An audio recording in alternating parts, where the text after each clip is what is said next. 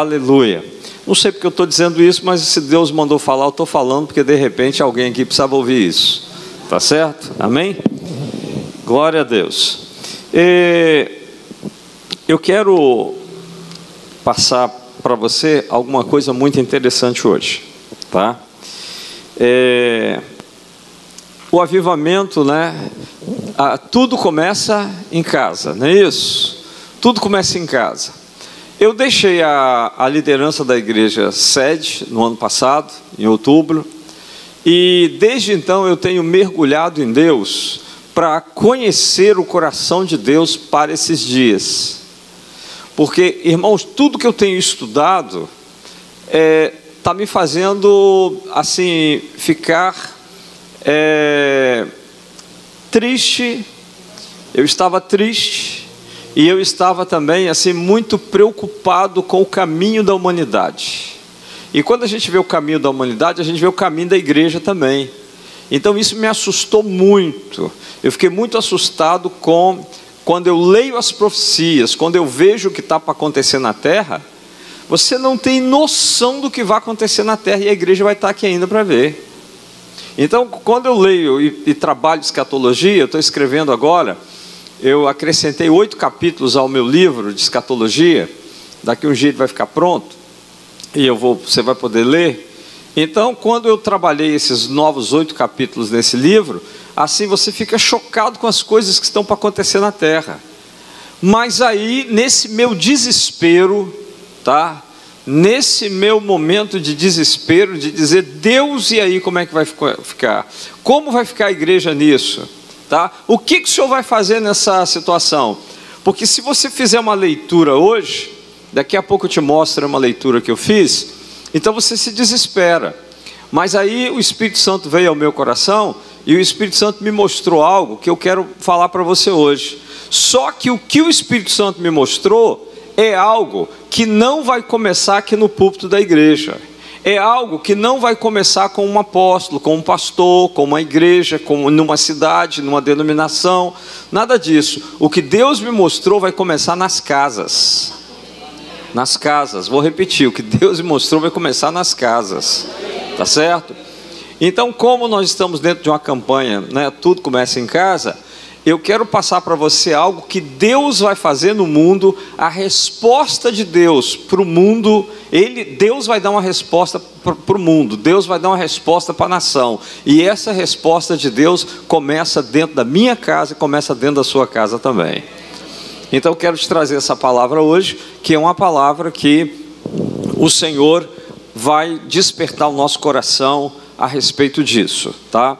É, eu quero falar sobre a, sete, a sétima onda, o avivamento dos últimos dias, tá?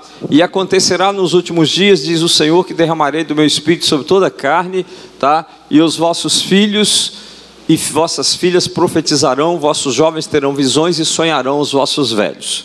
Você conhece esse texto, você que caminha na presença do Senhor, você que lê a Bíblia, eu sei que você já leu esse texto, você já viu Pedro falando do cumprimento desse texto também, lá em Atos dos Apóstolos, tá certo? Mas é, eu quero falar para você, e você vai me acompanhar aqui nos slides, tá? É que a missão que Jesus deu à igreja é pregar o Evangelho em todos os lugares. Então, pregar o Evangelho em todos os lugares, nós somos discípulos, nós somos chamados para ser discípulos. Então, eu tenho uma missão e você tem uma missão. Perfeito? Então, fala para quem está do teu lado assim: nós temos uma missão. Qual é a sua missão? Hein? Pregar o Evangelho. Amém? Amém. Essa missão quem deu foi Jesus. Ele deu para mim e deu para você ele não deu só para pastores, não. Aqui não está escrito assim, pastores vão e pregam o evangelho. Não, essa palavra é geral, é para todos. Portanto, vão a todos os povos do mundo e façam que sejam meus seguidores. Então, o Senhor está mandando todos nós sermos tá, os seus é, ministradores, as suas testemunhas. Todos nós temos essa missão dada por Jesus. Nem todos cumprem a missão, mas todos nós temos essa missão. Agora, a questão é a seguinte: quando nós identificamos o tempo do fim, nós percebemos que é, algumas coisas hoje está me deixando. Eu disse para você que eu fiquei abalado, né? Eu tenho ficado abalado com a situação. Então, uma das primeiras coisas que tem nos abalado aí é a questão aqui, destruição dos valores de família. Você sabe hoje que os valores de família estão tá sendo completamente destruídos. Graças a Deus que veio aí o nosso presidente aí e ele estacionou, deu uma, uma parada nessa situação. Eu estou falando desde sexta-feira. Falei ontem o dia todo, falei hoje a manhã toda. Então a garganta está precisa de uma lubrificação. Um remédio aqui para ajudar. Então nós estamos vivendo a destruição dos valores familiares. Por isso a gente sabe que estamos vivendo nos últimos tempos, tá? Então, não vou entrar muito nessa situação por causa do meu tempo, que eu tenho que te mostrar outra coisa aqui. Mas eu quero que você faça uma leitura do tempo em que nós estamos vivendo. Então, é, eu preguei recentemente sobre as gerações. Você na internet acha essa ministração, onde tem é, várias gerações, tá? E nós estamos aí aproximadamente com 8 bilhões de pessoas na Terra, e esses 8 bilhões de pessoas estão dentro de seis gerações, tá? Mas a geração minha lá atrás, que era a geração X, nós tínhamos um valor de padrão que era a palavra de Deus, que era um referencial. O Brasil foi colonizado por, pelos portugueses, que eram católicos, e a primeira coisa que eles chegaram aqui, trouxeram jesuíta e eles fizeram escolas. Escolas e igrejas. Então o Brasil tem uma herança, que a herança do Brasil é a Bíblia. Então as gerações passadas valorizavam a Bíblia e tinham a Bíblia como seu referencial. Mas as gerações atuais não têm mais a Bíblia como referencial as gerações atuais agora estão sendo ensinadas dentro das universidades sobre o humanismo e então não se tem mais um, um, um livro de referência, não se tem códigos de referência e os valores de família então eles são totalmente destruídos porque não se tem um, um, um, código referencial. Então, os valores judaicos cristãos não são os valores dessa nova geração que está sendo levantada aí. Tá? A pandemia, o Covid-19, isso mostra também que nós estamos no tempo do fim. São as pestes que viriam, tá? O humanismo sendo ensinado nas universidades, nas faculdades. O homem está no centro. Tiraram Deus do centro e o homem ficou no centro de tudo, tá? O humanismo é um sistema filosófico, né, que nasceu lá na, na Itália, propriamente na Itália, né, do século é, 14 até o século 15, tá certo? E esse movimento filosófico abrangia artes, abrangia é, é música, tudo mais, e isso aí tirando Deus e colocando o homem como centro de todas as coisas. A apostasia dos últimos dias, nos últimos tempos, muitos se apostatarão da fé. Hoje, mais do que nunca, nós estamos vendo gente deixando a igreja, gente deixando Jesus. Você tem um trabalho aí, né, quem tem trabalhos sociais e abordam pessoas, moradores de rua. Irmãos, você vai abordar os moradores de rua, a maior parte deles cantam hino e conhecem a Bíblia. Já estiveram dentro das igrejas. Então, muita gente você vai evangelizar, de dez que você evangeliza, seis é desviado já teve dentro da igreja. Então é o, é o tempo do fim, é o tempo da apostasia. E isso é uma iniquidade. Falei sobre isso ontem no seminário de iniquidade, sobre apostasia. E o preparo das nações para o governo do anticristo. Então esse é o tempo que nós estamos vivendo. Agora eu te pergunto, como nós vamos desempenhar a nossa missão de pregar Jesus, de falar de Jesus, quando nós estamos vivendo tudo isso? e mais coisas ainda vão acontecer. Então eu fico assustado. Quando eu faço a leitura da cosmovisão, tá, política, a cosmovisão social, moral, tá? Então nós ficamos desestruturados. A gente fica assim, Deus, o que, que, vai ser da igreja? O que, que vai ser de nós? Na Europa, as igrejas estão fechando, estão vendendo os templos na, na, na, na, Europa. Não se tem jovem dentro das igrejas mais na Europa. E o que, que vai ser da gente? A gente fica assustado, irmãos. Tá? Mas aí, eu quero dizer para você que esse é um tempo que é o princípio das dores, é o princípio do fim, ainda não é o fim, mas esse é o tempo que vai dar é, prosseguimento ao fim. Nós estamos no início do fim. É o princípio de dores que Jesus falou, tá? Agora, quais são os desafios para a gente cumprir a missão? Eu falei de toda essa cosmovisão, agora nós temos aí o desafio para cumprir a missão. Qual é o desafio para cumprir a missão? Primeiro, temos aí mais de 7 bilhões de pessoas no planeta. Como nós vamos alcançar esses 7 bilhões de, de pessoas no planeta? É muito difícil, irmãos. Muito difícil, tá? Jesus disse que os trabalhadores da seara são poucos, muito poucos, tá? Os trabalhadores da seara são poucos. Muita gente é crente, mas você conta nos dedos aqueles que trabalham para o Senhor dentro da igreja. Não estou falando trabalhar aqui dentro da igreja, não, porque dentro da igreja todo mundo trabalha. Eu estou falando você trabalhar na seara, lá do lado de fora, ganhando pessoas para Jesus. É muito poucos são esses que trabalham para o Senhor, tá? É, nós temos pouco tempo para levar o evangelho a todos. A gente tem pouco tempo, resta pouco tempo para nós, tá? Jesus disse que ele não ia prevê a data que ele iria voltar, tá? Nós não sabemos a data que Jesus vai voltar. Eu já ensinei isso aqui para vocês. E por que Jesus não sabe a data que ele vai voltar? Porque a data da volta de Jesus está dentro de um projeto de um casamento judaico. E dentro do casamento judaico, o noivo não sabe o dia do seu casamento. Só quem sabe o dia do seu casamento é o pai. Porque quem prepara a casa para o noivo é o pai. Então é o pai que sabe quando a casa vai ficar pronta e o pai que libera o filho para o dia do casamento. A noiva também não sabe que dia vai ser o casamento. É por isso que ela tem que estar preparada a todo momento. Aquela parábola de Jesus em Mateus 25, em que gritaram: "Aí vem o noivo", tá? Preparem-se. A noiva tinha que estar preparada todos os dias porque ela não sabia que dia ia ser o casamento, tá? Mas deveria ter lâmpadas, azeite nas lâmpadas, porque naquela época não tinha luz elétrica, e o noivo poderia vir buscar a noiva à noite. E se fosse à noite, então teria que ter luz para clarear o caminho, porque ele pegava a noiva na sua casa e levava até a casa do seu pai, onde seria o banquete e a festa do casamento, tá? Então Jesus não sabe a hora que ele vai voltar, porque ele vai ter um banquete no céu, onde Jesus vai receber a sua noiva, que é né, a igreja faz parte dessa noiva. E nós vamos ser recebidos nos céus, tá? Para participar das bodas, nós estamos sendo preparados como noiva. Ele não sabe a hora, só o Pai é que sabe. Mas o tempo é curto. O tempo é curto, irmãos. Falta pouco tempo. Pouco, mas o, o tempo é menor do que você imagina.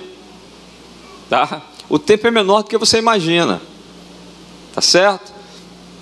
Eu estou para dizer para você, tá? Que não vai dar tempo de você que tem planejamentos a longo prazo. Jesus volta antes de cumprir esse longo prazo que você tem planejamento para fazer. Porque nós estamos vivendo dias onde os acontecimentos proféticos eles estão se desencadeando assustadoramente, rapidamente, mas muito rápido, muito rápido. Eu creio que tem sete trombetas para tocar ainda, mas depois que abrir o sexto selo, as sete trombetas vão tocar assim, em um ano eu acho que toca todas as sete. Por causa do desencadear das trombetas, os acontecimentos depois do sexto selo, ele vai se desencadear assim muito rapidamente. Então, se prepare, tá? Agora, nós temos que cumprir a nossa missão antes da volta de Jesus, tá? Os homens estão se tornando egoístas, focando somente no que é seu. As gerações que estão crescendo na era da tecnologia não conhecem Deus. A linguagem dessa geração foi formatada com a ideologia socialista e desprovida da fé. Então, isso são desafios para nós. Você vai falar de Jesus para uma geração que não sabe o que é fé, não sabe o que é Bíblia, não sabe o que é Deus. Essa geração que está crescendo aí, não é uma geração que está familiarizada com a palavra de Deus, que tem fé. Não.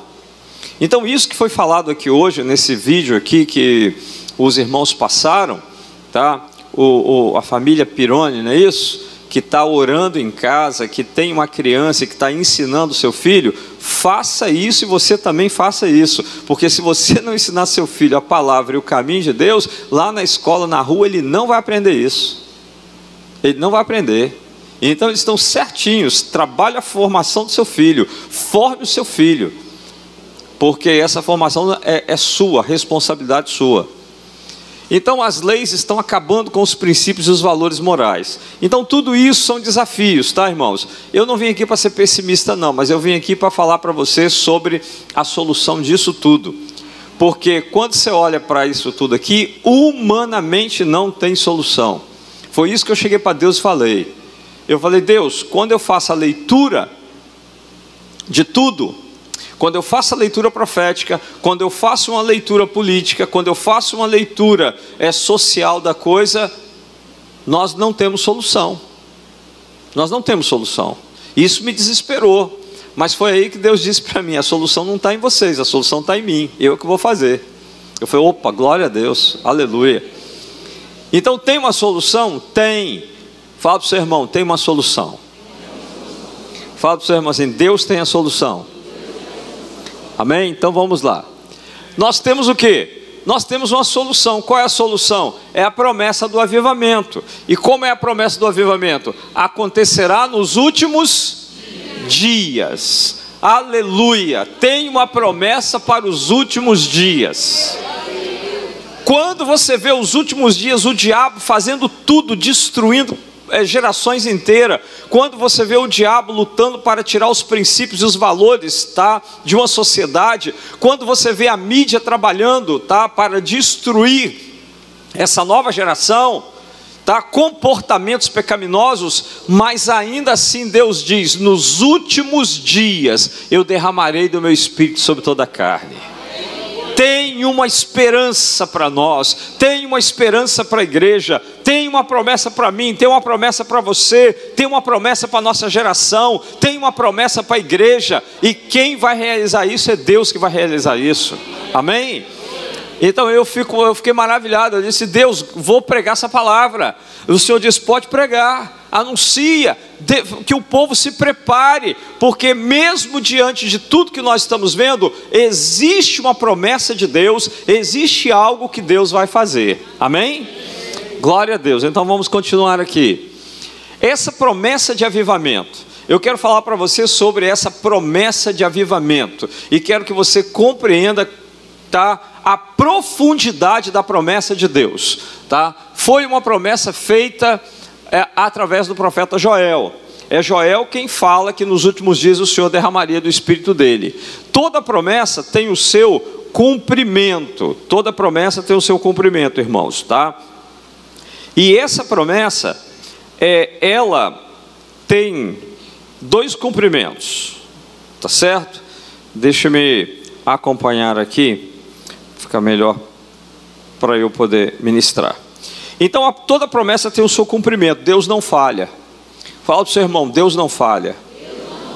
Fala para ele, tudo que Deus te prometeu, Ele vai cumprir. Quero te ouvir, quero te ouvir. Tudo que Deus te prometeu, Ele vai. Fala com convicção, irmão. Você está falando sem fé.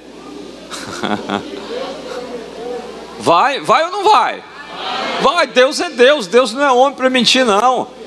Passa os céus e a terra, mas as minhas palavras não passarão. O que Deus te prometeu vai cumprir, meu amigo. Tá? Se não cumpriu ainda, você vai ver o cumprimento disso.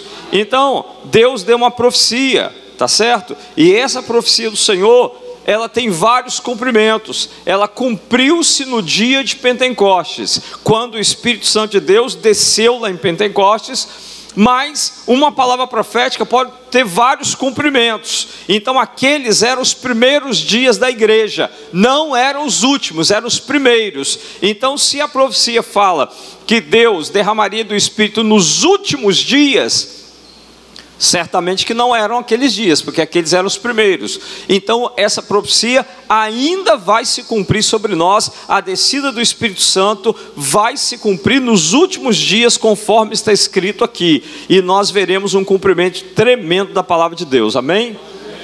Tá. Nos últimos dias, vamos falar sobre os últimos dias. A promessa é para os últimos dias. Eu creio que a promessa é para a nossa geração. Vou falar de novo. Eu creio que a promessa é para a nossa geração. Por que, que eu estou crendo que a promessa é para a nossa geração? Porque o que eu acabei de te mostrar aqui é que nós estamos vivendo os últimos dias. Você viu essa pandemia toda, essa coisa toda que está acontecendo na Terra? Tudo que eu acabei de falar para você, isso mostra que nós estamos no cenário do fim. E se nós estamos no cenário do fim, essa profecia é para o tempo do fim. Então isso significa que os nossos olhos vão ver o cumprimento dessa profecia de Joel. Amém? Irmãos, eu estou maravilhado com Deus. Você não sabe como eu estou maravilhado com Deus. O diabo está fazendo e acontecendo, mas eu estou dizendo para ele assim: espera, porque o meu Deus está trabalhando. Espera que você vai ver o que, que Deus vai fazer na terra, tá? E o que Deus tem preparado agora vai ser demais. Olha, o que Deus preparou é demais, irmãos. Você não tem nem noção que Deus tem preparado para mim e para você. E é na nossa geração. O diabo está preparando o anticristo. O anticristo vai vir aí, mas você não precisa ter medo dele, não. Você não precisa ter medo de anticristo, precisa ter medo de nada, não. Por quê? Porque se nos últimos dias Deus vai derramar o Espírito dele, pode ter anticristo, pode ter diabo, pode ter capeta, pode ter o que for, mas aqui dentro vai ter o Espírito Santo de Deus. Aqui dentro de mim e de você, nós vamos estar cheios do Espírito Santo de Deus. Tá certo? é uma palavra, é profética. Eu vou derramar do meu espírito, os jovens terão visões, os velhos sonharão. Olha, pode o mundo pode estar virando de cabeça para baixo, mas Deus tem uma promessa de que nós vamos ser cheios do espírito dele. Amém? Então, quando humanamente você não vê mais solução, essa geração está se distanciando cada dia mais de Deus, mas eu entendo que Deus tem preparado algo para nós há uma busca desenfreada pelo prazer, pelo divertimento, pelo entretenimento. Eu sei que as pessoas hoje têm muita facilidade das coisas. É muito entretenimento. Hoje o diabo não está assim colocando muito aquele nível de pecado na vida dos crentes para o cara sair e pecar, não, porque você já sabe o que é pecado, mas o diabo está te dando oportunidade hoje de divertimento. Por quê? Divertimento não é pecado, mas rouba o seu tempo de leitura da Bíblia, rouba o seu tempo de comunhão, rouba o seu sua intimidade com Deus. Então o inimigo hoje está roubando a nossa intimidade com Deus sem a gente perceber. Você, quanto tempo você passa com o celular ligado aí, vendo mensagem, trocando mensagem? Quanto tempo você passa na internet? Quanto tempo você passa aí nas redes sociais? Então você está perdendo o tempo de ter comunhão com Deus. Tá? Mas isso tudo faz parte dos últimos dias. Agora eu quero é, falar para você sobre o derramamento do Espírito. Como vai ser isso?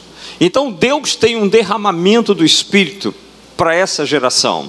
Deus tem um derramamento do Espírito, algo que Ele vai fazer, vai ser algo poderoso, poderoso, tá? Vou só te dar um toque aqui, ó. Você está aqui pertinho de mim, você vai ver melhor. Ó, presta atenção. Vou derramar um pouco de água aqui. O que, que aconteceu? A água derramou e espalhou. Ela não ficou no mesmo lugar. Você entendeu? O que, que é derramamento do Espírito? Não vai ficar restrito na sua vida nem na sua casa vai espalhar, vai espalhar. Deus vai espalhar a unção dele na sua vida. A unção de Deus na sua vida vai ser espalhada. Tá? Isso diz o que? Isso diz que a sua casa, seus parentes vão ser salvos. Isso diz que os seus vizinhos vão ser salvos. Isso diz que a unção na tua vida vai tocar gente no teu trabalho porque não é só sobre você, espalha. Quando Deus derrama, espalha, e Deus vai derramar do Espírito dele. Ele poderia dizer assim: nos últimos dias eu vou encher os crentes. Ele não falou que vai encher os crentes, ele disse assim: eu vou derramar do meu Espírito sobre toda a carne. É um derramamento sobre toda a carne, irmãos. Aleluia! Glória a Deus! Eu estou maravilhado com o Senhor. Eu estou vendo dias maravilhosos dias de poder, dias de unção, dias de graça de Deus. E eu creio que vai acontecer nessa década, de 2020 a 2030. Vai ser nessa década, irmãos, não vai passar dessa década, não. Nós temos profecias sobre essa década, tá? Apóstolo Marcos estava lá em Brasília quando o Rony Chaves estava lá, que a gente ouviu ele falando sobre essa década de avivamento. Eu creio que é nessa década, apóstolo. Eu creio que Deus vai fazer. Eu estou esperando o mover de Deus nessa década, irmãos. Amém? Porque nós somos a última geração antes do arrebatamento. Nós somos essa geração. Nós somos a geração que vai ver a volta de Jesus, tá? Se prepare para isso, meu irmão, porque você vai ser essa geração. Ou você sobe ou você vai ficar aqui, mas o arrebatamento vai ser nessa geração. Eu creio plenamente nisso que eu estou pregando para você, tá? Aleluia. Glória a Deus. Aleluia. Eu creio que Deus vai impactar as nações e vai haver uma grande colheita. Amém? Agora, é, eu comecei a estudar sobre os avivamentos. Porque esse avivamento, ele tem algo diferente dos outros. Aí eu comecei a estudar os avivamentos. É, essa palavra aqui é uma palavra de aproximadamente umas duas horas de ensino para você. Mas eu não vou te dar todo esse ensino, não. Eu cortei ele, tá? Porque essa palavra aqui é uma palavra de um seminário, onde eu ensino sobre as sete ondas de avivamento. Eu falo sobre cada uma delas. São sete ondas de avivamento. Já aconteceram seis. Essa que vem agora é a sétima, tá? Eu não vou falar das seis que já passaram, porque não é meu propósito, tá? Então eu quero, numa outra hora a gente faz um seminário aí, você vai estudar sobre as seis ondas de avivamento que Deus já mandou. Agora, quem é surfista sabe, há uma, uma linguagem no surf, tá? É, de que a sétima onda é a onda que o surfista pega. Ele deixa passar seis, tá? E ele espera a sétima onda, porque a sétima onda é a maior de todas. Então essa é uma linguagem do surf, tá? Então as três primeiras são média, as três seguintes são menores, mas a última onda é a maior. Amém? Então Deus tá, ele já se moveu em seis ondas. E eu tive o privilégio de participar de pelo menos a quinta e a sexta. Na quinta e na sexta eu estava presente. Gente, eu vivi coisa que você nem imagina. Eu vi coisa que você nem imagina. Eu vi, eu participei de culto onde nós estávamos cultuando a Deus, o Espírito Santo movendo, movendo, movendo na igreja. Daqui a pouco o irmão está lá de boca aberta cantando, alguém olhar para ele e diz assim: Epa, para aí, o que, que tem na sua boca aí? Quando a gente ia olhar, o dente do cara ficou de ouro. Tá? Quantos dentes de ouro nas reuniões nós vimos? Presença de Deus, quanta coisa eu vi, tá? Pessoas sendo restauradas, curadas, transformadas. Gente, eu vi coisas assim que porque eu participei dessas duas ondas de avivamento de Deus. Foi algo tremendo de Deus. O Brasil foi agitado, muito lugar foi agitado. Nós vivemos coisas, irmãos, nós vivemos estádios cheios nós vivemos milagres, nós vivemos cumprimentos proféticos de Deus, só que isso tudo ainda é fichinha diante do que Deus vai fazer na sétima onda, tá? Tudo isso é fichinha diante do que Deus vai fazer, tá? As seis ondas que se passaram, esses avivamentos eram localizados tinha nome de pessoa. Ah, está acontecendo um avivamento lá em Toronto, está acontecendo um avivamento na Coreia, está acontecendo um avivamento lá na Argentina. É, aí a gente corria para um lado, corria para o outro. Eu fui para a Coreia para ver, eu fui para vários lugares, está entendendo? Para ver o avivamento. Corri em muitos lugares para ver homens de Deus. Eu estive com o Anaconda da Argentina. Meu Deus, o que é aquilo? O cara começava a pregar a Anaconda pregava, daqui a pouco a Anaconda dizia assim: tem alguém que tem problema de vista aí? Tem, então fica em pé quem tem problema de vista aí. Tem cego, fica em pé. E o homem orava daqui a pouco. Quantos foram curados aí? Olha se você está enxergando bem. Chovia de gente na frente, até cego era curado e via. Eu participei desses avivamentos todos. Eu vi isso tudo, irmãos, mas era localizado, tinha nome de pessoa, tinha endereço, era geográfico, tinha placas de igreja. Agora, o que Deus vai fazer? Tem nada disso não. O que Deus vai fazer começa na sua casa. O que Deus vai fazer vai ser dentro da sua casa. Não vai ser em templo, não vai ser através de pastor, de líder, de nada. Vai ser através do Espírito Santo de Deus com você dentro da sua casa. Amém? Então isso vai ser tremendo. Então vamos lá agora, que eu quero te mostrar como vai ser essa outra onda de avivamento aí, tá? É, o grande diferencial dessa última onda, pulando as seis agora, vamos falar da última, é que esse avivamento em relação aos outros, ele tem uma ação diretamente de Deus na terra. É Deus agindo na terra.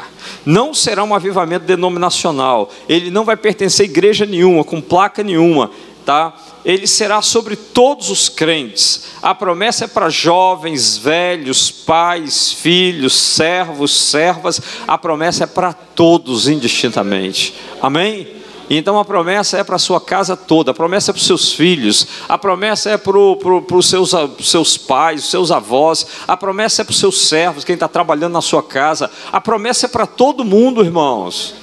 Deus tem algo para fazer e vai abranger todo mundo. Todo mundo que se envolve com você vai ser abrangido. Seus empregados também vão receber da unção de Deus. Amém? É algo maravilhoso. Então vamos falar dessa sétima onda aqui de avivamento agora. Tá? Falando dessa sétima onda, eu perguntei para Deus. Eu disse: Deus, o Senhor vai fazer um grande mover de avivamento. Mas eu quero, eu quero, Senhor, me permita. Eu quero saber como o Senhor vai fazer isso. Porque o, o, o, aquele que é mestre, aquele que tem uma cabeça didática, é, não basta você dizer que você vai fazer, ele quer saber como que você vai fazer, de que forma você vai fazer, tá? Como vai ser esse negócio? E eu comecei a questionar Deus, dizer Senhor, me ensina, me instrui, eu quero aprender, eu quero ser participante disso, eu quero estar tá nessa onda, eu quero subir nela, eu tenho que surfar nessa onda, Senhor. Eu quero saber como é que o Senhor vai fazer esse negócio. Aí o Espírito Santo de Deus disse para mim assim: vai para João 2. E eu abri a Bíblia em João 2. E eu disse assim: Mas isso aqui não tem nada a ver, não. Não é sobre avivamento. Isso aqui é sobre Jesus realizando o primeiro milagre dele. Jesus realizando o primeiro milagre. E como ele realizou o primeiro milagre? Estava ali seis talhas de água num casamento, acabou o vinho. Aí Jesus foi lá para os serventes e disse assim: eram seis talhas de pedra que os judeus usavam para purificações, cada uma levava duas ou três metretas. Jesus disse: Enchei de água as talhas. E ele disse isso para os serventes, né? Então eles encheram as talhas de água e totalmente, até a boca. E aí o Senhor disse assim: Tirai agora e levai ao mestre Sala. E eles fizeram. E aí o mestre Sala provou o vinho chamou o noivo e disse assim: Olha, você guardou o bom vinho para o final da festa. Geralmente todo mundo serve o bom vinho primeiro. Aí no final serve o. Todo, todo mundo já está bêbado, embriagado, aí serve o vinho ruim. Mas você fez o contrário, você guardou o vinho melhor para o final. O noivo nem entendeu, né? Mas o que, que acontece? Eu falei, Senhor, mas eu estou lendo primeiro milagre de Jesus. O que, que tem isso aqui a ver com avivamento? Aí o Espírito Santo começou a me explicar. Preste atenção. O que, vai, que Deus vai fazer é exatamente isso aqui. Começa aqui, tá? Então vamos entender, tá certo? O que o Senhor vai fazer? Acontecerá nos últimos dias, tá? Que eu derramarei do meu espírito sobre toda a carne Vossos filhos, vossas filhas profetizarão, vossos jovens terão visões, vossos velhos sonharão, e sobre os meus servos e as minhas servas derramarei do meu espírito naqueles dias. Tá? É, primeiro ponto da profecia. O primeiro ponto da profecia fala a respeito, irmãos, dos últimos dias. Os últimos dias para Israel é uma coisa, e os últimos dias para a igreja é outra. Isso é muito interessante, por isso que eu estou tentando mostrar para você que a gente faz confusão, tá? De último dia. Então vamos entender, para Israel e para o mundo, quando vai ser último, o último dia? Para Israel e para a igreja, ou melhor, para Israel e para as nações, refere-se do tempo atual, todo o período de sete anos da tribulação, e vai até o retorno de Jesus no final da tribulação. Então, quando vai ser os últimos dias para o mundo? Quando vai ser os últimos dias para a igreja? Vai abranger toda a tribulação, sete anos de tribulação, até o dia que Jesus vier à terra, no final dos sete anos de tribulação, na batalha do Armagedon, quando ele descer em Jerusalém, e ali ele vai inaugurar o milênio, ali ele vai derrotar Satanás, o anticristo, e ele vai assumir o governo na terra a partir de Jerusalém. Então, os últimos dias para Israel e para o mundo vai até esse dia. Mas quando a Bíblia fala de últimos dias, para a igreja, não é até lá, não. Por quê? Porque a igreja não vai até o final da tribulação, não. A igreja vai ser arrebatada, eu creio, na minha, na, no meu ponto de vista, você tem o seu, amém, glória a Deus, nós não estamos aqui para discutir isso, tá? Mas eu entendo que a igreja vai ser arrebatada pelo menos no meio da tribulação. Então nós não vamos até o final, não. Então, quando a Bíblia fala de últimos dias, para o mundo é uma coisa, para Israel é uma coisa, mas para nós que somos igreja, os últimos dias vai até o arrebatamento. Amém? Amém? Porque os últimos dias para nós é até o arrebatamento, porque você foi arrebatado, você não vai estar aqui mais. Então, os últimos dias para nós é até o arrebatamento. Você só tem que ficar aqui até o arrebatamento. Amém? Então fala para o seu irmão assim: fique aqui só até o arrebatamento. Fala para ele. Agora diga para ele assim: se você não for arrebatado e continuar aqui, você está no sal. Fala para ele. Tá? Se o arrebatamento acontecer e você ficar, meu amigo, você está no sal. Tá? Está no sal. Aliás, eu estou doando a minha casa. Depois que eu for arrebatado, quem quiser, tá entendendo? Estou doando meu carro. Estou fazendo doação. Se alguém quiser se candidatar, tá bom? Vamos lá. É, porque tem gente que não vai, né? Aí, quer dizer, vai sobrar muito imóvel para você, que você vai ter o imóvel dos crentes à vontade aí. Tá entendendo? Então vamos lá. Tá? Segundo ponto da profecia, o dia do Senhor. Porque a profecia diz que é, nos últimos dias, antes do dia do Senhor. Qual é o dia do Senhor? O dia do Senhor está é, direcionado para Israel e as nações da terra.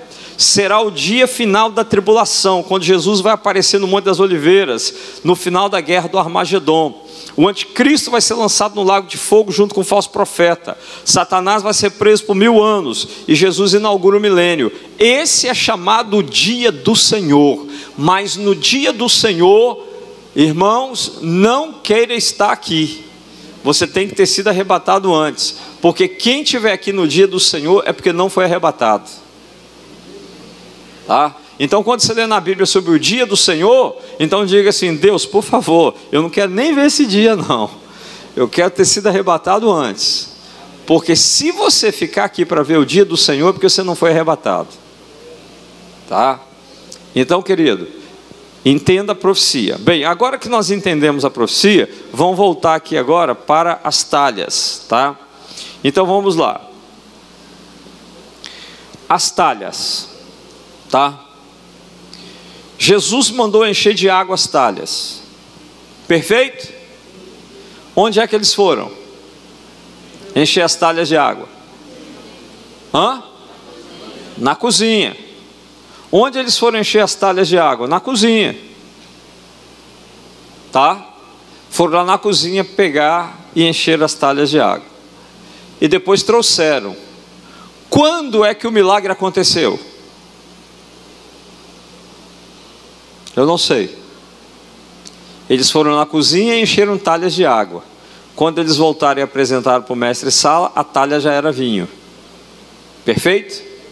Perfeito, irmãos? Então veja bem. Quando aconteceu? A gente não sabe quando aconteceu.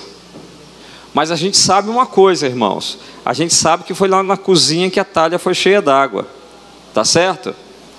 E preste atenção numa coisa muito interessante tá? E isso aí o Espírito Santo foi falando ao meu coração. Naquela madrugada, Deus falando comigo. Ele disse assim: numa festa de casamento, você sabe o nome das pessoas que trabalham na cozinha? Você procura saber? Você procura saber o nome dos garçons? Não. Você não quer nem saber nome de garçom, nome de cozinheiro. Você quer aproveitar da festa, tá? Você não vai nem na cozinha, tá? Aí o Senhor disse para mim assim: esse avivamento agora, ele não vai começar no púlpito, ele não vai começar com os grandes, os pastores, os, os mestres, os apóstolos, não. Esse avivamento ele vai começar na cozinha. Ele vai começar na cozinha. Tá? Eu vou repetir para você, esse avivamento vai começar na cozinha. Ele está relacionado com a cozinha. Ele não está relacionado com o púlpito. Olha o que, que Deus me disse: esse avivamento não está relacionado com o púlpito. Esse o último avivamento está relacionado com a cozinha. É na cozinha, irmãos. Cada um aqui tem uma cozinha. Cada um que está aqui tem uma cozinha. Agora preste atenção: todos vocês, para vir a um púlpito, vocês saem de casa para este púlpito aqui. É muita gente saindo de casa e estando em função de um púlpito. Mas aí o que, que Deus está fazendo? Está tirando o avivamento do púlpito e levando o avivamento para a cozinha, porque cada um de vocês tem cozinha. E esse avivamento, ele vai ser nas casas ele começa nas casas, e ele vai ser derramado nas casas, ele vai ser derramado a partir da sua casa. Tá? É a partir da sua cozinha, é lá que vai começar o fogo de Deus, irmãos. E Deus escolheu um lugar maravilhoso, que lá tem fogão, tem fogo. A cozinha já tem fogo. Aleluia. Tá? Olha, lá na cozinha é que a água foi transformada em vinho. É lá na cozinha que a água foi transformada em vinho. Ninguém viu. Eu fico impressionado, tá? Porque Jesus não chamou ninguém para poder, é, chamou o noivo, Jesus não parou a festa, não fez nada disso. Jesus simplesmente disse assim: encha de água a talha. Irmão, Jesus nem orou pela água ser transformada em vinho. Jesus nem orou. Eu quero dizer para você que Deus vai derramar um avivamento e muitos aqui nem vão orar, mas vão receber da unção e do poder de Deus dentro da sua casa, tá? Você não vai nem orar, mas o milagre vai acontecer na sua família. O milagre vai acontecer na transformação do seu marido. De repente, seu marido foi transformado de um dia para o outro, você não sabe como, porque a água foi transformada em vinho, você não sabe nem como foi, mas ela foi. Quando Deus vem, Deus transforma, irmãos. Eu sou de uma geração que o camarada ia na igreja, aceitava Jesus num dia, no outro dia ele era outro completamente. Não precisava de cura interior, de libertação, de nada. O cara abandonava tudo, mudava a vida dele, porque o Espírito Santo transformava de dentro para fora. E eu creio que Deus vai fazer esses milagres na casa de muita gente. Aquela oração que você está aí a vida inteira orando pelo seu filho, ah, quando o Espírito Santo de Deus se mover dentro da tua casa, quando o Espírito Santo de Deus se mover na tua cozinha, você vai ver teu filho chegando, chorando perto de você na cozinha e entregando a vida dele a Jesus, tá?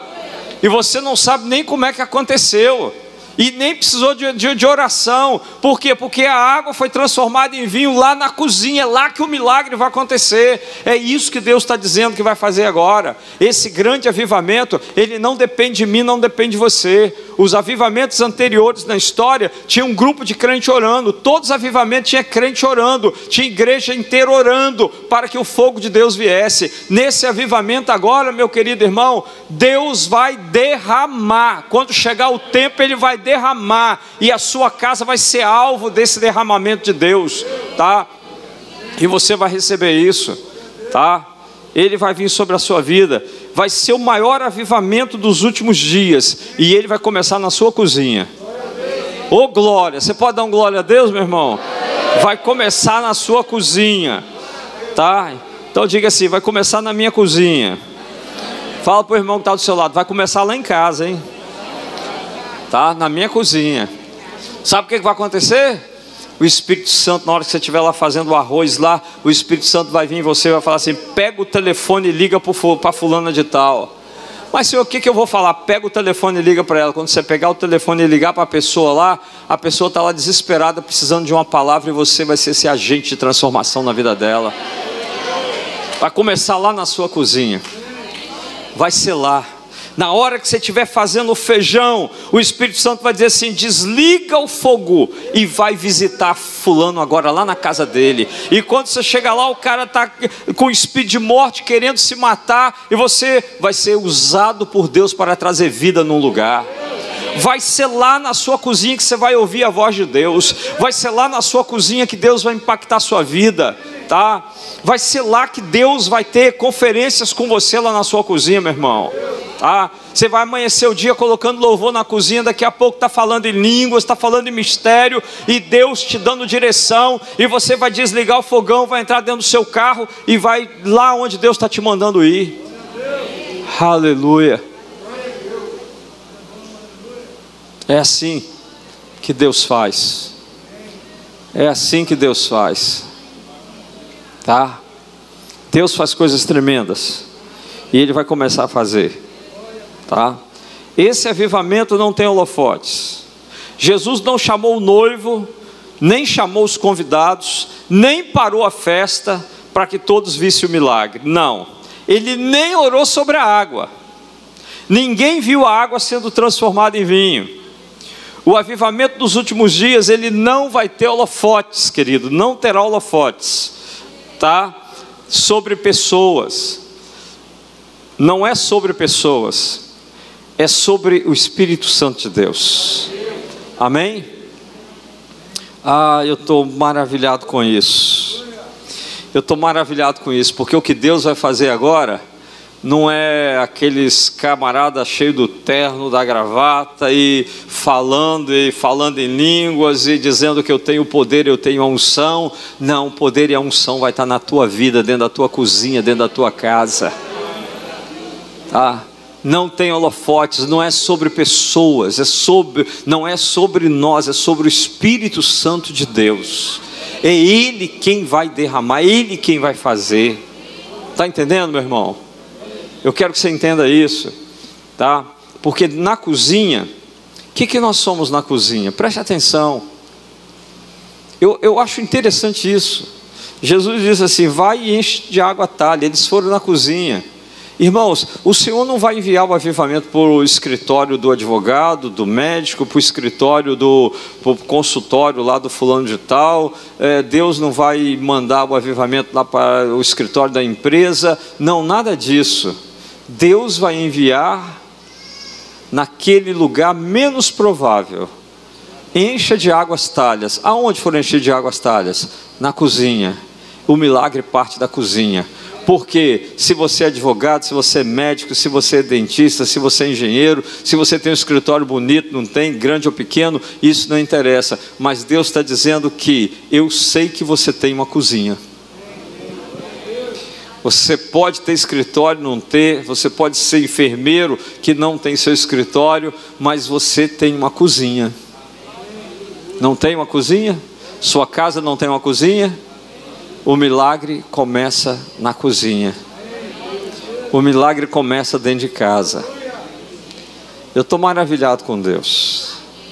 Eu estou maravilhado. O diabo pode estar tá achando que ele está levando vantagem, o diabo pode estar tá achando que ele está estragando uma geração inteira, o diabo pode estar tá achando que ele está tirando os valores da, da, das famílias, mas ele se esqueceu de que Deus tem uma promessa. Nos últimos dias eu vou enviar o espírito de Elias e ele vai conectar, converter o coração dos pais aos filhos e dos filhos aos pais. Onde que acontece isso? Não é em escritório, não é em empresa, não é em lugar nenhum. A conexão de gerações é dentro de casa, meu irmão, é dentro de casa. Então o Espírito de Deus vai ser derramado dentro de casa. O Espírito Santo de Deus vai ser derramado na cozinha, meu querido. Porque lá na sua cozinha você tem uma mesa e nessa mesa é o lugar da, da sua refeição. Lá nessa mesa é o lugar que a família senta. Ali o milagre vai acontecer. Eu profetizo, os maiores milagres da tua vida vão acontecer, querido. Não é dentro de igreja, não é campanha, não é em lugar nenhum. Os maiores milagres da tua vida vai acontecer em volta da tua mesa, na cozinha, e você vai ver. Deus vai derramar a maior unção que o mundo ainda não viu, ela será derramada na mesa da sua casa, na sua cozinha. É lá que Deus vai fazer. Você espera Eu já rodei muito para milagre, irmãos. Já rodei muito para milagre. Minha filha nasceu com problema, eu já corri atrás de milagre, tudo quanto é lado.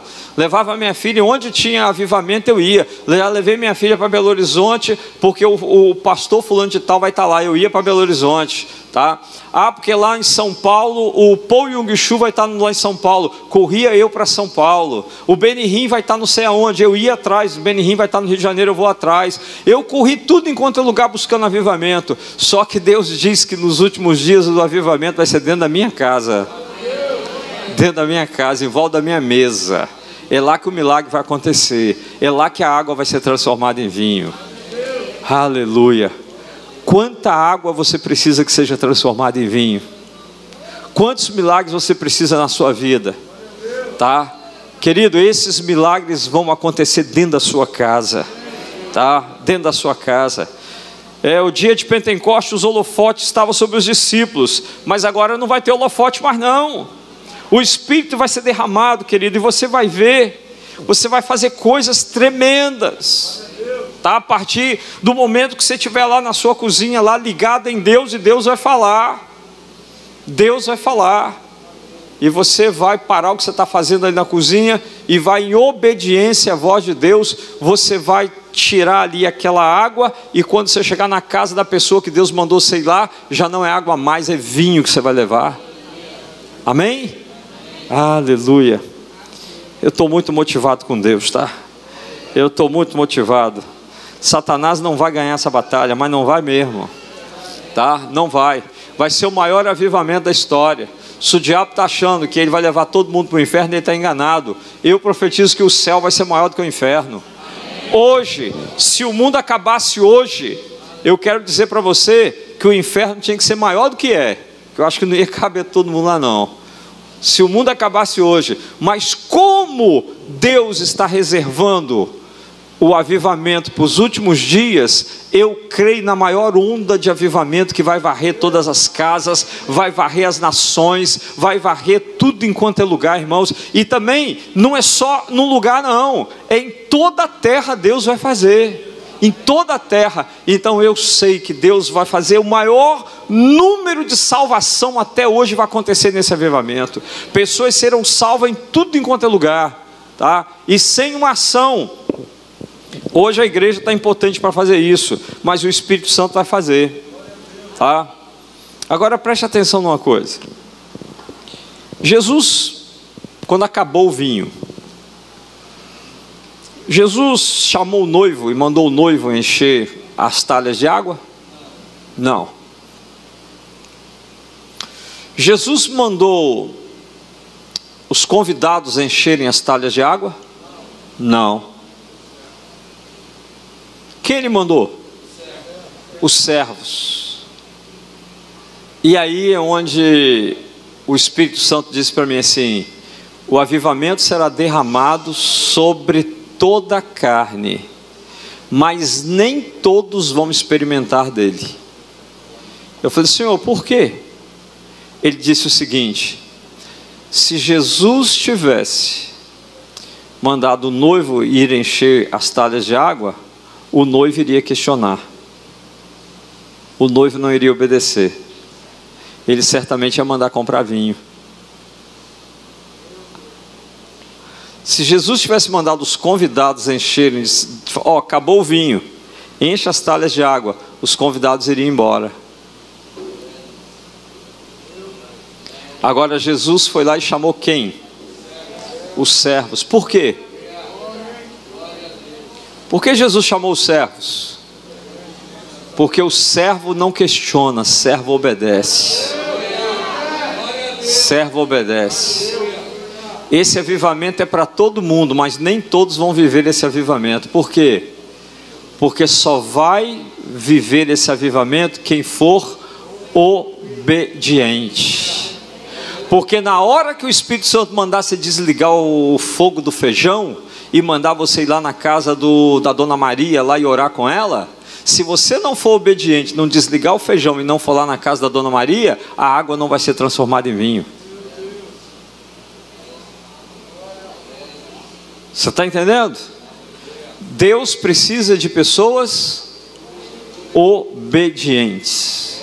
Deus precisa de servos obedientes. Quando Deus mandar você parar o arroz e orar por uma pessoa, pode parar o arroz e orar por aquela pessoa que ela está precisando de oração naquele momento. Então, a água só é transformada em vinho quando tem servos obedientes. Então, querido, você quer viver esse avivamento? Deus requer uma coisa sua: obediência. Se você não tiver obediência, você não vai viver o melhor de Deus. Se você não tiver obediência, você não vai ser participante do que Deus vai fazer. Então, o Senhor, Ele exige obediência para Ele poder fazer. Para o Espírito fazer, tem que ter obediência. Se você é desobediente, você vai ver tudo acontecendo na casa dos outros, mas menos na sua, porque você está em desobediência à palavra de Deus. Então o Senhor vai te dar instruções. O Senhor vai dizer para você assim: olha, pega tudo que você tem aí agora na sua dispensa aí e leva na casa do fulano de tal. Mas Deus, se eu tirar o que eu tenho aqui e levar para a casa do fulano, a minha casa vai ficar vazia. Querido, é uma questão só de obediência. Vai que a água vai ser transformada em vinho para ele e para você. Amém? Questão de obediência. Se Deus mandou você dar, dá. Se Deus mandou você fazer, faz. Cheguei em casa recentemente, eu vi um homem na rua, cartaz desse tamanho assim. Eu tenho três filhos e estou aqui pedindo, tá? Porque eu preciso de alimentar meus filhos. Olha, naquele momento o Espírito Santo falou assim para mim assim: ajuda ele. Eu enfiei a mão no bolso, dinheiro nenhum, tinha dinheiro nenhum no bolso não tinha nada para poder ajudar aquele homem. Aí eu parei o carro no sinal, chamei o cara, ele veio, eu falei: "O senhor vai ficar aqui mais tempo?" Ele falou: "Vou ficar". Então espera que eu volto. Aí fui em casa. Cheguei em casa, comecei a catar coisa lá e tal, e pega coisa dali, montei uma cesta ali. Para que isso? Eu falei: Deus, eu, Deus mandou dar para um homem ali. Ah, então leva, leva mais. Tem, tem criança? Tem. Então leva leite, tá, fui embora, peguei. Bora. Aí peguei dinheiro, fui lá na minha carteira, peguei dinheiro, coloquei no bolso, fui lá. Quando eu chego lá, o homem não estava lá, tinha saído. Ele não acreditou que eu fosse voltar, não. Estava lá, não. Eu falei, Espírito Santo, eu não vim aqui à toa. Eu não vim à toa. Cadê esse cara? O Espírito Santo falou para mim assim: dá uma volta no quarteirão, vai no outro sinal que ele está lá. Aí eu dei uma volta no quarteirão, entrei numa outra rua, fui no outro sinal, quando eu cheguei no outro sinal, o cara estava lá. Falei, rapaz, falei para você para você esperar lá. Ele falou, não, mas lá não estava, ninguém estava me ajudando não. Aí eu vim para cá. Aí eu falei para ele, conversei com ele, falei, ó, oh, trouxe um negócio para você. Fui lá no carro, atrás, abri a tampa, tirei uma cesta para ele, tirei um dinheiro para ele, dei a ele. Obediência. Deus mandou você fazer, obedece. Deus mandou você dar, você vai e faz. Eu não, não tem na hora, eu vou resolver agora, mas eu vou fazer e eu vou dar. Obediência. Deus vai fazer, mas Ele precisa de servos obedientes. Não é com o noivo, não são com os convidados, é com os servos, porque os servos obedecem. Esse último avivamento, querido, Deus vai fazer através dos servos. Você precisa obedecer à voz do Senhor, tá? O milagre vem quando as talhas forem cheias sem questionamento. Deus vai te dar vários comandos na sua cozinha e a partir da sua cozinha você vai fazer. Amém? Quem está disposto a obedecer o Senhor aqui? Amém? Aleluia. É na sua obediência que Deus vai fazer. Quando você estiver ouvindo uma palavra lá na sua cozinha, não acha que é coisa da sua cabeça, não. Ah, eu acho que isso aqui é coisa da minha cabeça. Meu Deus, por que, eu estou pensando isso? Não, é, não, é o Espírito Santo te dando comandos. É o Espírito Santo falando com você na sua cozinha, experimentando para ver se você é obediente. Tá? Experimentando. Eu me lembro que eu estava em casa um dia, aí eu, eu ouvi uma voz e essa voz disse para mim assim: lava seu carro. Eu achei estranho pra caramba. Eu falei, poxa, Deus mandar lavar o meu carro? Isso não é de Deus, não. lavar meu carro? qual, é, qual é a ideia de Deus? Não, isso não é de Deus, não, isso é coisa da minha cabeça. Aí passou no outro dia, veio de novo a voz: lava seu carro. Eu falei: opa, opa, é de Deus. Aí eu fui lá e corri lavei o carro. Tá? Lavei o carro, preparei o carro, tudo bem. Aí depois eu estava conversando com o Senhor, né, um diálogo, batendo um papo com Deus. Aí Senhor, não entendi porque você mandou lavar o carro. Ele falou, eu quero só testar o seu nível de obediência nas mínimas coisas. Se você não me obedecer nas mínimas coisas, como eu posso te confiar coisas maiores? Você imaginou que Deus vai mandar você lavar o carro? Que isso? Tem tanta coisa mais importante, orar para uma pessoa, fazer isso. Ele falou: Não, só estou testando o nível da sua obediência. Irmãos, que loucura. Eu disse: Senhor, ainda bem que eu obedeci. Ainda bem que eu lavei o carro. Tá? Deus procura servos obedientes. Irmãos, maravilhas e milagres serão feitos pelos jovens. Tem jovens aí? Esse será um tempo onde Deus vai usar os jovens, tá? Cadê os jovens? Tá aí. Então, os jovens profetizarão jovens cheios do Espírito Santo, vão falar profeticamente, vão dar destinos, vão tirar pessoas das garras do diabo. Os adolescentes, as crianças falarão profecias que vão impactar muitos adultos. Olha, eu creio nas coisas que vão acontecer. Muita água será transformada em vinho, muitos milagres, coisa que nós nunca vimos. Os jovens farão, paralíticos vão andar, cegos vão ver, porque os jovens vão ser cheios de Deus, aleijados vão se endireitar. Eu já contei aqui, mas eu vou voltar a contar para você. Meu filho, ele estava orando no monte e ele estava orando, orando, orando, disse assim: Deus, eu, eu quero ver um aleijado andar. E ele desceu do monte, foi lá para Vila Rubim. Vila Rubim não, Praça é, Costa Pereira. Foi lá para Praça, Praça Costa Pereira. Ele me contando isso. E ele estava procurando alguém na cadeira de roda. E ele achou uma pessoa na cadeira de roda. E ele foi até o camarada, conversou com o camarada. O camarada disse que tinha uma lesão na espinha de um acidente de carro.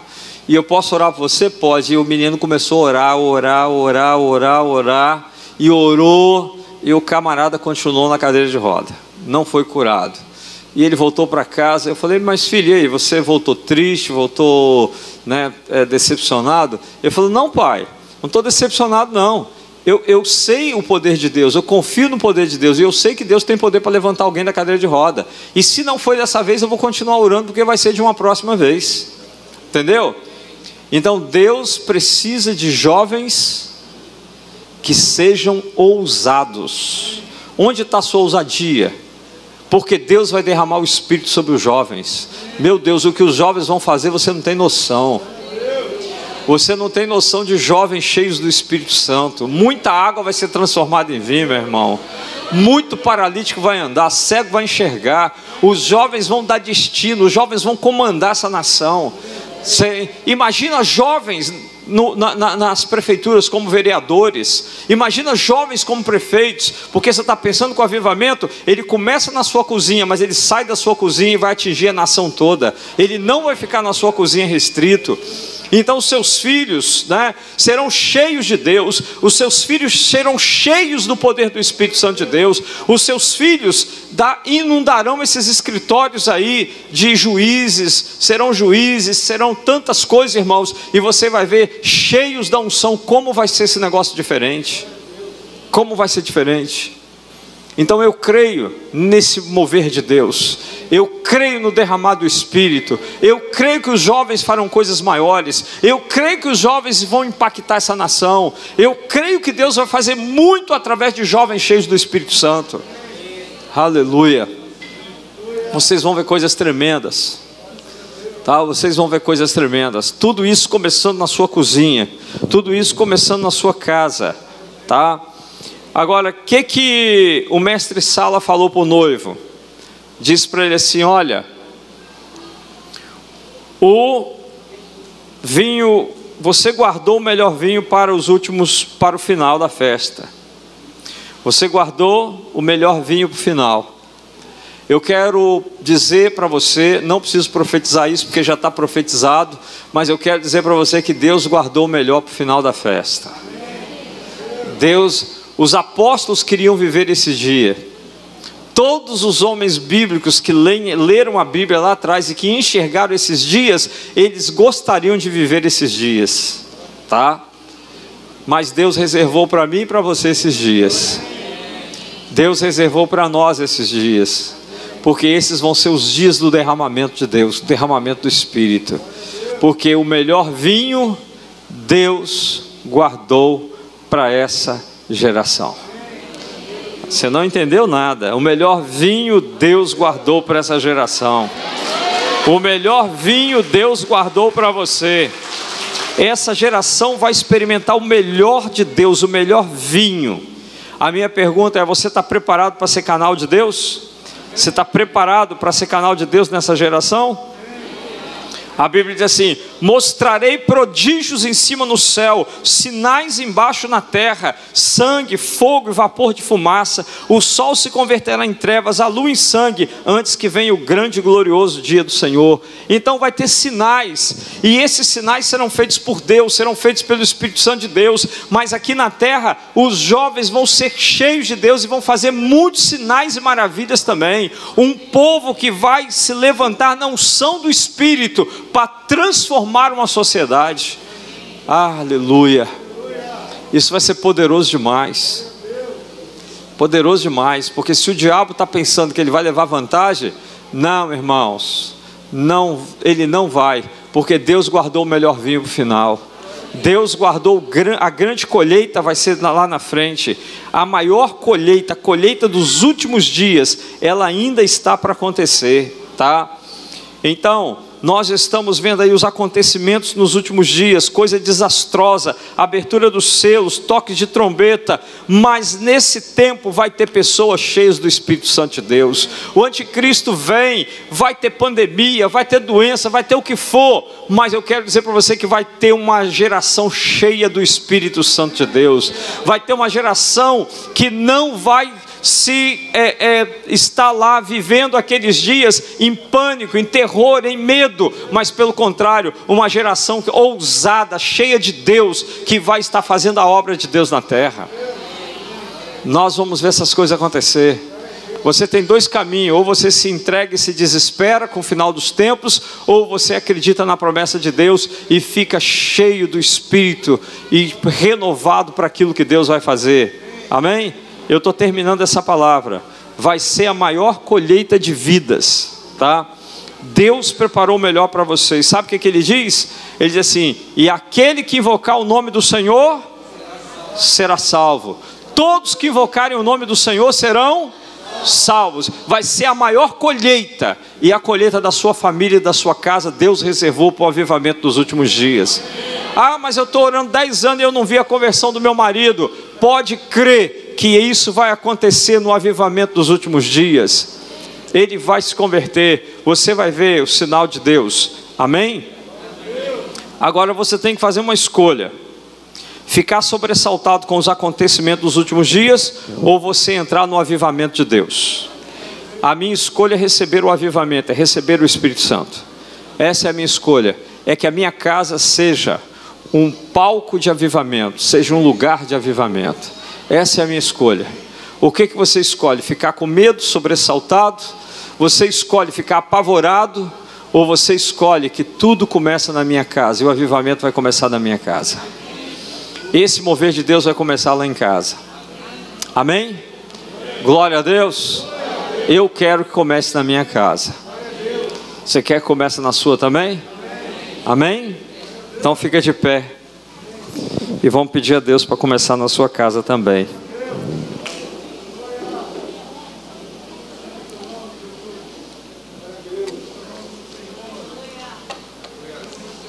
Glória a Deus. É tempo de oração. Você ouviu a palavra. Feche os teus olhos. Pensa no vinho. As talhas sendo levadas vazias para a cozinha, mas as talhas voltando cheias de água. Mas quando se apresenta ao mestre sala, não é água, é vinho. Deus vai fazer começando na sua casa. Deus vai fazer começando na sua cozinha. Se você está perto aí do seu marido, da sua esposa, dê a mão aí e comece a orar pela sua casa. Comece a determinar que o avivamento vai começar na sua casa. Comece a determinar que você vai ver milagre dentro da sua cozinha. Comece a determinar que a sua casa é lugar de milagre. A sua casa é lugar do Espírito Santo. Ore para que o avivamento seja na sua cozinha, ore para que Deus derrame sobre a sua família, ore para que a sua casa seja um lugar de transformação, ore para que Deus comece a fazer, a operar a partir da sua cozinha, da sua casa. A sua casa não vai ser uma casa, a sua casa vai ser um lugar de poder de Deus, a sua casa vai ser um templo, a sua casa vai ser um lugar da operação do Espírito Santo.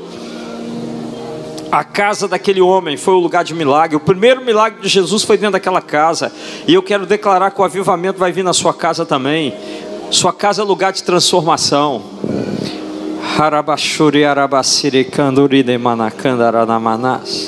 Rababashere. Aleluia. Espírito Santo, eu quero te agradecer por essa palavra, Pai porque o Senhor viu a aflição do meu coração, o Senhor viu o desespero da minha alma, Pai quando eu fazia uma leitura humana, uma leitura política, uma leitura socioeconômica do mundo, mas o Senhor disse: você esqueceu de fazer a leitura profética, filho, é na leitura profética que vou agir. E aí o Senhor me mostrou, Pai, a leitura profética, a palavra profética, a promessa, o derramamento do Espírito para esse tempo, Pai, para essa geração.